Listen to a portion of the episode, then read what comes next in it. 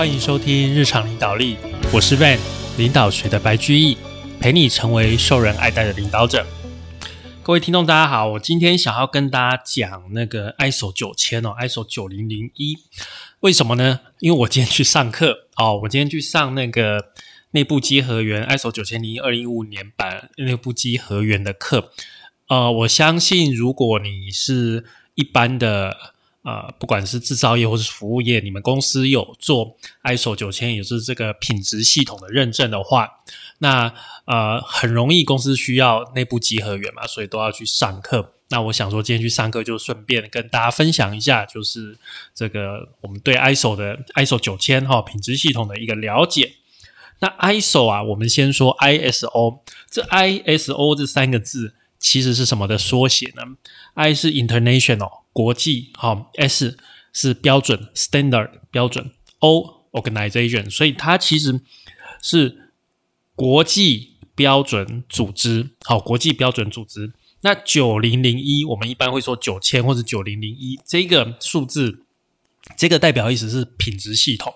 那 ISO 还其实还有其他的，像一万四是环境的系列的，好，然后像五万五万是能源的，好，四万五是那个。安全卫生的，那在这一串哈，ISO 九零零一，我们通常会看到冒号二零一五哦，后面这个二零一五就是二零一五年版哦，是版次的哦。那二零一五版之前的一版是二零零八年版哦，所以你看零八到一五中间隔了七年哦，七年它更新了一版哦。好，那品质管理系统哦，ISO 的品质管理系统。啊，假如大家稍微有一个认识的话，很容易会听到这个东西叫做 PDCA。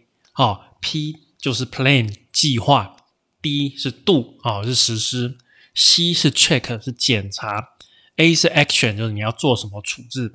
然后啊，它就是不断的一个循环。你遇到了一个事情啊，你想要去做，你要先做计划，对不对？先做 BP，好做计划。开始想要怎么做？接下来呢？当然就是照你的计划去做，所以就是 D 好做下去。做下去之后啊啊，看一下做的一个情况，我们要做什么？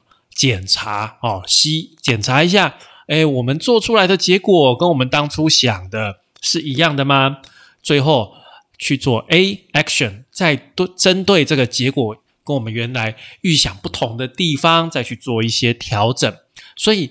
调整完之后，你再重新再回到这个循环的一开始，也就是计划，再重新不断的循环。所以 PDCA 这个 ISO 品质系统，它其实有一个持续改善的概念，不停的啊，针对你这个公司的品质，公司的品质系统不停的持续的改善。那很多人讲到 ISO 品质系统，就会说这个是一个缩写做一致的。品质系统，那其实啊，这个是在二零零八年版的概念。好，二零零八年版的概念就是啊，我们所有公司的所有组织的品质系统要符合 ISO 九千的啊条文，好，要去检查你公司的品质系统的符合性，符不符合 ISO 九千的。精神 ISO 九千的条文，所以 ISO 九千的条文有什么？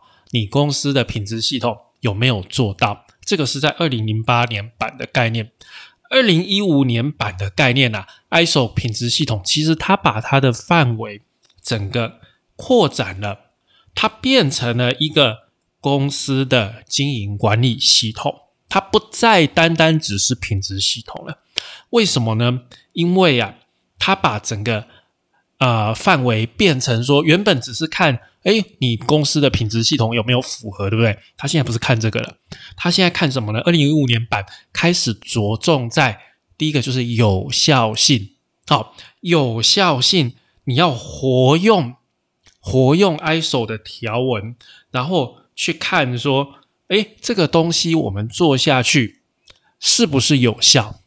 好，是不是有效？你有没有什么证据去说明说，我这个做下去，照这样做啊，可以让公司在这方面的绩效可以变得更好？所以，它不单单只看品质一件事情，它其实整个公司的营运都可以在啊 ISO 系统里面，ISO 九千的系统里面去帮你看出来。还有另外一部分比较特殊的就是这一版呢，它强调要去思考，要去观察公司内部以及外部的机会与风险。这个是等于是导入了专案管理的机会与风险的概念，所以也让二零一五年版和二零零八年版有一个巨大的不同。所以我们会说，二零一五年版会是二零零八年版的进化，它的精神还是在，也就是说，我们让这个系统，让这个品质管理的系统是要让公司更好嘛？那我们一般让公司更好的方法，就是让公司更赚钱啊。那赚钱从哪里来？从客户来，好，所以啊，整个 ISO 的精神就是说，哦，我们让我们的产品与服务能得到让客户得到更好的一个满意度，这个是 ISO 的精神。好，然后啊，新的我们刚刚讲，二零一五的整个基础就是去看我们公司经营的有效性。所以以前在二零零八年哦，二零零八年版，我们有时候会被稽核说，哎，这个东西你在你的条文里面没有写到，会被稽核。但是啊，这个东西到二零一五年版的时候，你有的时候条文啊，公司的品质管理系统没有写到，但是稽核的人看到你的公司实际上有在做，哈，实际上有效性能够从别的地方去讲出来的话。那他其实会认为，哎，这样是有效，这样是可以的。所以你看，过去我们看的是符合性，现在我们看的是有效性。哦，好，那条文的部分啊，如果各位有上过 ISO 的课程，大部分 ISO 的课程讲条文的时候啊，就是养精蓄锐的时候了。为什么这样说呢？因为应该都睡得很好。哦，我过去的经验也是这样，我每次讲到 ISO 条，哦，我就睡着了，因为真的很无聊啊，真的很无聊，那个字很多，然后又写的很很艰涩，很不是很容易读。但是你还是，如果你要要取得那个稽核员的资格，你还是要上课上过一次，大概知道他在干嘛。可是实在是，哦，真的是很好睡。好，那。我们就不出，我们但不会去讲条文，然后那个条文跟我们没什么关系。但是我们去讲那个概念。我们刚刚讲 ISO 的呃一个最主要的脉络就是 PDCA，对不对？所以它里面的条文其实也是依照 PDCA 的这个顺序下来的哈。那新版二零一五年版前面一到三章，它基本上是在做。介绍哈，介绍说啊，适用范围啦，引用标准啊，哈，用语及定义，它基本是在做介绍。这三章的内容啊，就是对我们一般的组织来说是不太重要的啊，不太重要，可以略过不看。接下来啊，四到七章就是 P 计划的部分，第四章讲的是组织背景好，我们要去先解释一下，哎，我们组织目前的。啊，情况是什么？背景是什么？组织图要怎么画啊？然后管理的程序会是怎么样的？我们的品质手册最基本的部分，这个是第四章组织的背景。然后利害相关人有哪些啊？哦，那客户他们希望的是什么？那这个厂商、供应商他们希望又是什么呢？这个要大概去分析一下。然后第五章是领导啊，领导的部分，也就是呃公司的最高。也不一定是真正最高领导人啊，哈，是品质这个部分，因为这毕竟是品质系统，品质这个部分的的领导人要做一个承诺，哈，你要有品质政策啊，啊，那你要有组织的角色、责任跟权责等等，好，也是包含在品质手册里面。第六章规划就是 P，哈，就它就是计划了，规划的部分。那这个部分呢，呃，就是我们二零五一五年版在这边导入。风险跟机会的规划，好，你必须要对整个组织的内部、外部。举例来说，你假如你在啊三四年前做 ISO 的认证，那个时候你的管理审查、你的那些啊条文里面可能不会有关于任何 COVID-19 的一个考量，对不对？但是时至今日，哪一家公司没有被这个疫情所影响？一定几乎都有吧。各个各个公司，不管是好，不管是坏，Covid nineteen 对我们的生活，对我们的不管是任何组织，都造成了非常大的影响。所以势必所有的组织都应该把 Covid nineteen 对我们的影响呈现在 ISO 的这个条文里面。你们的讨论里面应该会有说，哎，我们为了因应疫情对我们的影响啊，我们对我们来说，我们的风险是什么？我们的机会是什么？啊，交货给客户是不是更加困难？好，那有的人感染疫情缺工，那我们要怎么样去面对？这些都是应该在事前好嗅到，而不是真正说啊，已经疫情来了倒了一片了，他大家才伤脑筋，应该不是吧？大部分的人应该都说，哎，我们啊，都有这些代际打给托伦杰，先想一下哦，我们都已经看到了，一定会遇到的嘛。好，想一下，所以这个就是 ISO 的新版二零一五年版的精神，你去辨识组织的风险与机会，好，要去做一个讨论。这个是在规划的部分。那第七章资源，哈，supporting 这个资源，但是其实它内容也是有包含资源的 resource 了。好，那这个部分就是你要去提供说，诶，我在我的主流程里面，我所需要的资源，我所需要的能力。啊，我所需要的认知等等，然后啊，有一个部分叫做文件化的资讯的概念。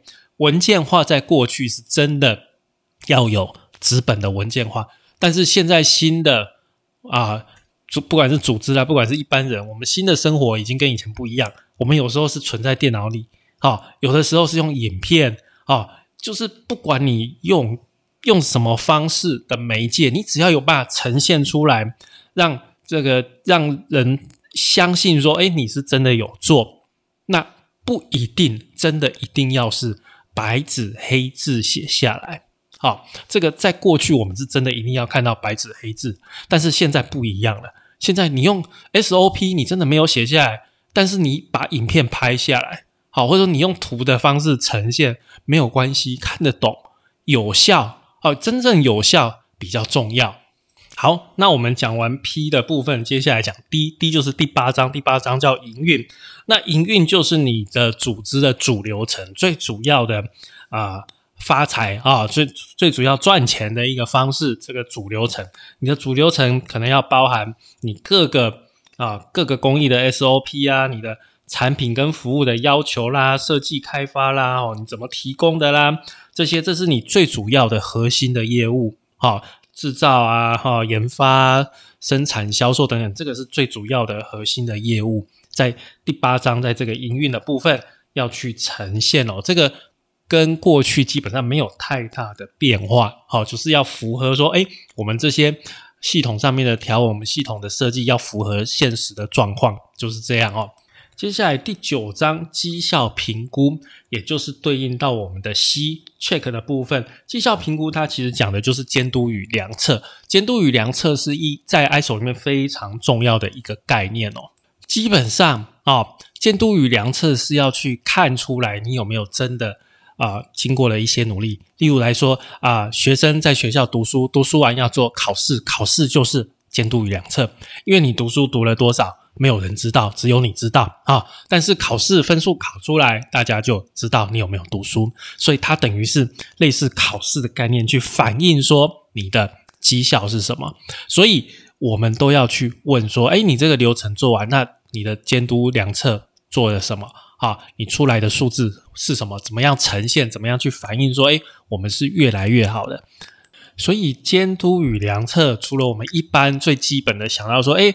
我们要对我们啊生产制造出来的成品做一个检验，好，再往前推，那我们在制成上面，我们在做的时候也要去抽验，好，那再往前推，我们的原料可能也要去做检验。除了这个之外，啊，除了这个之外，我们也要对我们的什么 KPI 啊，我们的绩效，我们整个品质的绩效，一般像是退货率、成功率这样的绩效，啊，或者是交期。啊，等等，其他重要的绩效也要去做一个监督与量测。然后啊，每年我们都要去跟客户做一个满意度调查。为什么？因为客户满意不满意才是重点嘛。好，但你也不会说无限上纲了，因为客户永远对你的价钱不满意嘛。对不对？就像我上一集讲的，我一直对御饭团的价钱不太满意，因为太贵了。你不管是你是什么客户满意度调查问我，我一定会告诉 Seven，我一定跟你讲说，御饭团太贵了，实在是太贵。但是它不一定需要说很参考这个这个资讯，为什么？因为他要赚钱啊，他只要有办法让这个预饭团卖到他赚足够多的钱，赚最最好的一个利润来讲，他的定价他其实不一定是，就是说客户的反应不一定你真的就要都要照着做了，有时候客户反映的是客户基于自己的利益去着想嘛，他当然都希望你所提供的服务是越好啊越便宜。品质又要好，价钱又要便宜，然后速度又要快，什么都要好，就是要便宜这样子，这样当然是对客户最好的嘛。好，我都希望预饭团一个卖一块钱，对不对？但是实际上它就是要卖三十五块钱，我就是觉得很贵，是现在都四十块，啊，以前四十块都可以买一个小的便当了，对不对？但是啊，它就是这样子靠这样去赚钱的，所以客户满意度调查去反映出客户对我们的观感，但是啊，里面你不一定是。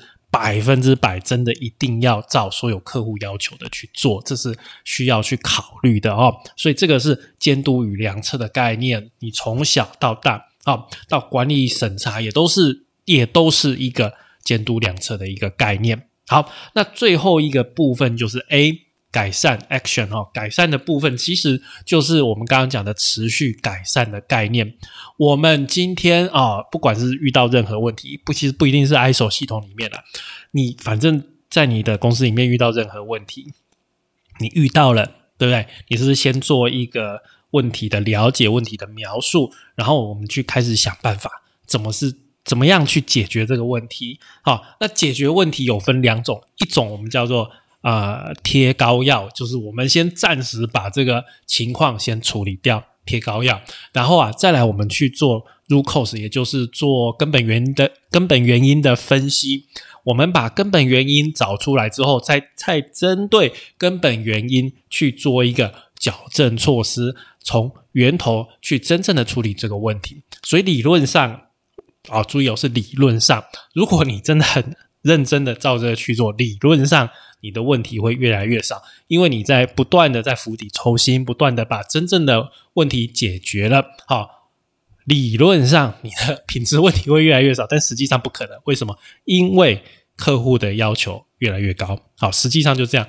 二十年前卖的霸王，啊，我们随便做一做啊，这个摊贩稍微脏一点，那又怎么样？反正可以卖就好。今天我一样卖卖霸王啊，我的要求，客户对我的期望那是不一样的。啊，就是因为有这样客户的要求，一直都在进步，所以你会觉得说，哎，为什么我品质一直在改善呢？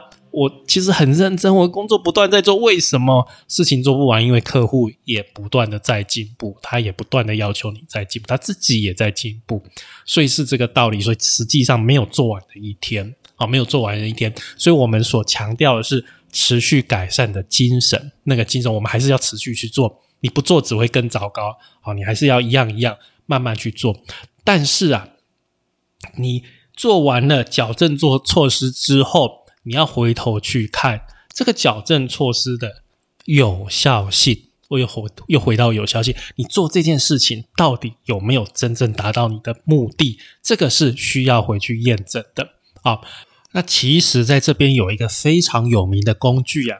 那就是五个为什么 （Five Why Analysis）。那个五个为什么啊，其实是这个 Toyota 也是 Toyota 的一个方式，它是 Toyota 的大野奈一所提出的啊。他说他当初是怎么遇到这么样的一个状况啊？就是大野奈一有一天他到生产线上去做检查啊，发现哎怎么机器停了？他就问这个员工说：“哎，为什么机器停了？”员工就说。哦，这个机器啊，因为超过了负荷，保险丝就断掉了。OK，然后啊，他又在问第二个问题，那为什么会超过负荷啊？员工就说，因为这个轴承的润滑不够啊，轴承就是那个圆圆的要转的嘛，圆柱体要转的，那那个润滑不够，就导致负荷过重。好，然后啊，大眼那一再继续问，那为什么润滑不够呢？哦，员工就说，因为。这个润滑的 pump 那个帮浦泵啊，吸不上油来。哎，那大爷大姨再继续问，那为什么油吸不上来？员工又说，因为这个抽油的帮浦啊，抽油的 pump 磨损了，松动了。哎，那为什么磨损松动了？员工就说，因为没有安装过滤器混进了铁屑这些杂质啊，所以这个是经由五个为什么找到问题的真正原因。好，那就是我们找到这样根本的问题之后，那你去改善了，你去安装的过滤器，那你回头要去检查我这个过滤器是不是把杂质的问这个问题解决掉，然后呢，因此就让我这个最后影响到我的机器可以持续的运转。你要去做这个检验。你不是说，哎，我分析到最后，哎，确定就是没有安装过滤器，所以我就安装，安装完就结束啦。不是，你安装完你要回头去检查，因为有时候我们的这个这个根本原因分析啊，有时候分析错了，好，有时候真的会分析错，分析到一个程度，你有时候会换方向，有时候会发现自己弄错了，这是有可能的。所以你做完最后的一个矫正措施之后，你要回头去看是不是。真的有效，要定期的再回头去观察，这个是我们持续改善，也就是这个改善第十章改善的部分哦。好，那这样我们讲过了风险机会，讲过了监督量测，讲过了有效性，然后文件化，然后呃符合不符合，然后这些持续改善，还有一个 ISO 的重点还没有讲到，就是过程方法、过程导向。啊，这个是。呃，也就是品质管理的系统跟过程，好，呃，这这个概念其实不是新的东西，好，那过程方法其实之前在另外一个品质系统，也就是汽车业的那个 T S 一六九四九里面就有出现了，它的概念就是说，呃，我们所有啊所有的组织在做的都是一连串的流程，一连串的过程，那这一连串的。活动啊，它必定会有一个输入，然后会有一个输出。好，什么东西会经过我这一连串的活动，然后最后得到什么东西？例如说，我们讲这个棉花糖啊，棉花糖的制作，我的输入就是那个糖粉嘛，啊，白糖，然后丢到我的机器里面啊，经过我的这一连串的活动，做出来就会是一个棉花糖啊。类似这样的一个概念，好输，所以输入是我的白糖，我的原材料。然后啊，输入还有可能是什么？还有可能是，例如说，哎，我的这个啊，这个客人是一个小朋友，他想要有红色的棉花糖，所以我可能加一些红色的草莓的香料，这个也是一个输入，就是说客人的要求是什么？好，这个是一个输入。然后啊，输出。输出，但我们讲说棉花糖给到客户嘛，好，但是我们一般如果在组织里面，我们输出可能要有相关的记录，好，可能要有相关的表单、相关的记录，这个会是一个输出。好，那我们这一连串的活动里面，这一连串的活动里面有两件事情要特别去讲，就是资源跟管制。资源包括我们所需要的人员跟啊资源，也就是东西。人员的部分，你要确定这个人啊，这个经这些过程里面，这些人员有没有那个能力，有没有那个资格，真正的可以把这些事情做好。好，这个是人员的部分。资源的部分，我们需要哪些？可能大部分是啊，机械设备啦，或者是啊，可能需要个办公桌，需要个电脑，需要哪些东西来完成这些一连串的活动？那管制的方面呢？就分也是分两个部分，一个东西就是文件，也就是说规则、游戏规则，我怎么啊把一撮糖变成一个棉花糖，我要怎么做？那是不是要有一个 SOP？你教我怎么做那个文件化，也不一定真要文件，但你至少把它让我知道怎么样去做这件事情。你要把它弄出来，把它写出来吧。好，这个相关的一个部分规则、游戏规则，然后另外一个部分就是绩效。好，我们做的每件事都有一个目的。好，我的目的是借由这个这个这个事情，然后把哪一项指标推向更好，所以要有一个量测的指标，也就是绩效的部分。所以啊，在这个部分，其实我们这个辅导老师就教我们使用乌龟图。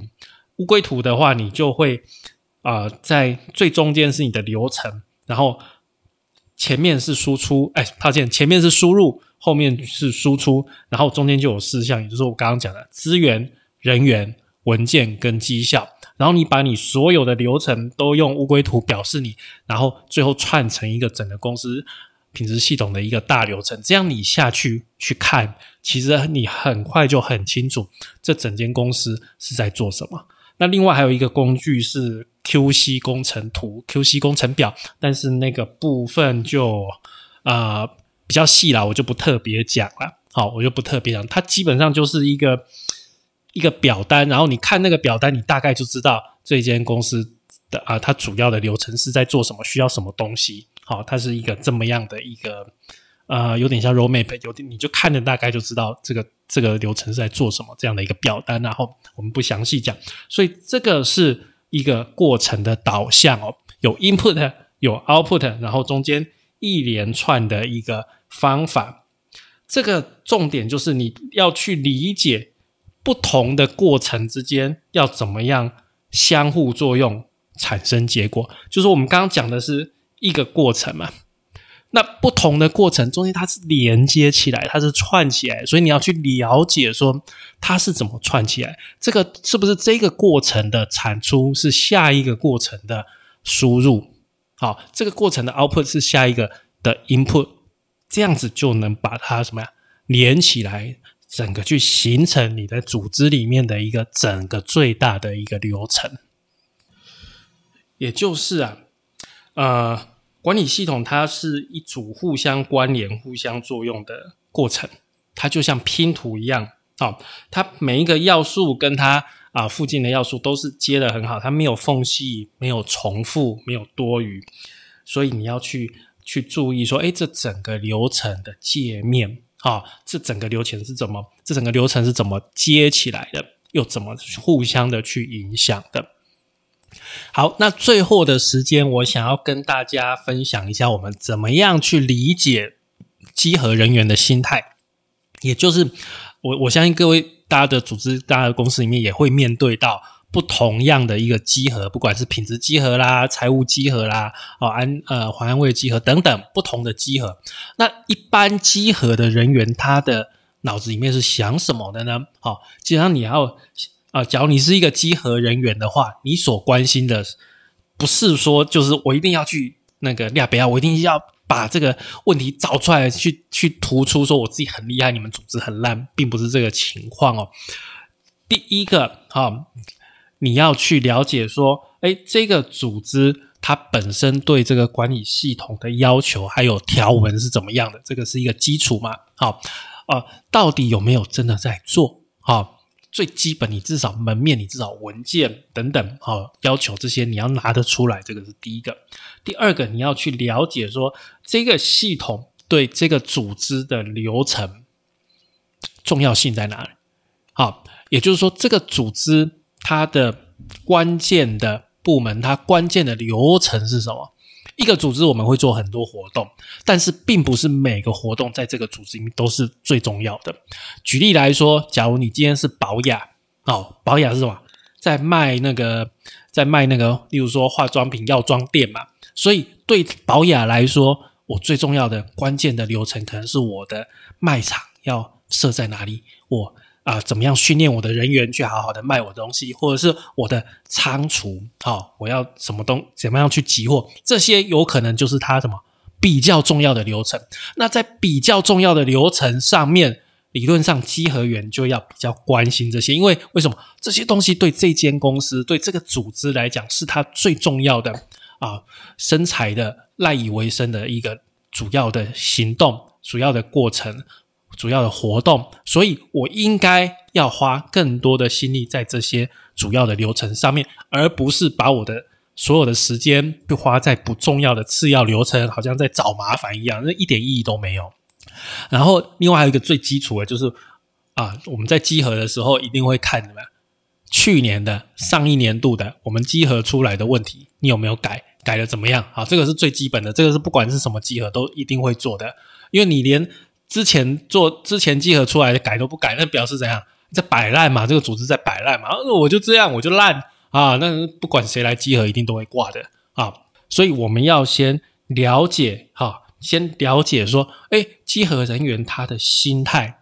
那其实集合人员他相对于你的组织，好不，即使是部门间部门不同部门的集合，我对你的部门其实不如你自己了解吧？对不对？所以我第一件要做的事，其实就是要去了解对方。我要集合的第一个步骤，其实是我要先深入的了解你，我要先知道说，哎啊，你你为什么要去做这些事情？那虽然说，哎，你有没有？你有没有做？然后你为什么要做？那什么东西对你来讲是是重要？什么东西对你来讲是不重要的？然后要我要先做一些事前的准备，确认说啊这些东西对你来讲是重要是不重要？然后你相关的人员都有没有什么资格等等，这个是最基本的。然后啊，通常因为不熟嘛，然后所以我们可能会聊一些天啊，让双方的气氛比较和缓，让大家比较愿意讲啊。然后啊。哎，这个讲了，呃，我可能会问说，哎，我需要你提供一些什么东西啊？一啊，一些文件化的东西啊。然后啊，在什么地方去找证据呢？例如说，我们刚刚讲的，在我们的对话中，在访谈中啊，在记录中，在文件中，还有什么啊？我们自己的观察啊，集合人员的观察，这些去找证据。那找证据不是单方面的啊，叫找麻烦的方式去找，而是啊。帮助对方，哎啊，我讲这个啊，你没有啊，那但是没关系啊，你有没有相关的啊，或者说有有办法证明你可以做，你真的有在做这些事情的啊，有就可以了，不一定一定要这个刚刚好，说一定要白纸黑字写出来，不一定。我们的呃，这个集合人员的角色应该是帮助对方能够提出真正的证据来，然后啊，如果你真的找到说啊。这个真的好像是不太符合的话，我们要把相关的人事、实地物啊、啊频率啊这些记录全部都要做下来啊，不要到时候集合的结果，哎，这个不符合，因为没文件啊，没什么文件的啊，你是几你的抽样的频率是什么，通通都没有讲，那这样子人家要怎么信服？这没有办法，你总不能集合完回头过来再问他说，哎，我那个时候没有记录，忘记了，可以请你那个提醒我一下吗？不可能的事情嘛，这这这也太不专业了吧，对不对？而且有时候哦，其实哈，集合有的人会故意去跟集合人员故意去曝露出一些问题。你如果在大公司做，你就比较会遇到这个情况，小公司比较不会。小公司一定就大家都感情可能会比较好，因为毕竟小。但是你公司一大啊，就会有不一样的派系，对不对？有的时候我可能故意。啊，让集合的人员知道我有这个问题。其实我是要让集合人员怎么样，继续往下挖，往下挖出来，发现这个问题后面根根根本的原因是因为其他人都不做，啊，其他人不不做，让这个问题变得更大。所以你去挖出来，你就会这样发现，哎，这个很多人都没做，所以才导致我没有办法啊，故意去这样子让让集合人去把问题呈现出来，然后再让主管去处理。这个也是会遇到的一个情况哦。那这个其实对公司也没有说不好，因为真的每一个事情你照规定来都要有人做，那就是有人摆烂。那我今天把问题凸显出来，我觉得这个集合人我信得过你，你也有办法把这个问题往上呈报，那上面也会重视。那其实对大家都好，反正公司好，我们好，大家都好，就这样很简单哦。那最后的最后，就是我们假如有找到不符合项，要跟对方讨论一下这个不符合项什么时候预计什么时候要关掉了，要讨论一个日期了。好，这个是大概是这整个 ISO 我们今天讲的部分哦。那在今天的这个 ISO 九千零一品质系统里面哈，我们跟大家讲了整个 ISO 的精神 PDCA 哈，然后呃，二零零八年版跟二零一五年版的差异。讲了风险与机会、监督量测、有效性、过程方法啊，然后还有呃集合的一些呃一些分享吧，然后最后还有这个持续改善啊，希望大家经过今天的节目，对这个 ISO 品质系统更有有更多的一个了解。感谢你的收听与追踪，请帮我们在 Apple Podcast 的评分与留言，也欢迎追踪我们的 FB 粉丝团日常空格领导力以及 IG，我们的 IG 账号是 Leadership C Podcast 日常领导力，我们下次再会喽，拜拜。